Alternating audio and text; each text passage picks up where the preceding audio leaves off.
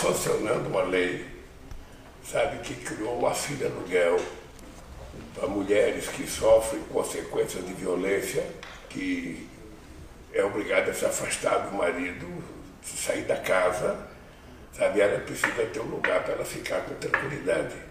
Nem sempre a casa de um parente é o melhor lugar, muito não é ter um aluguel.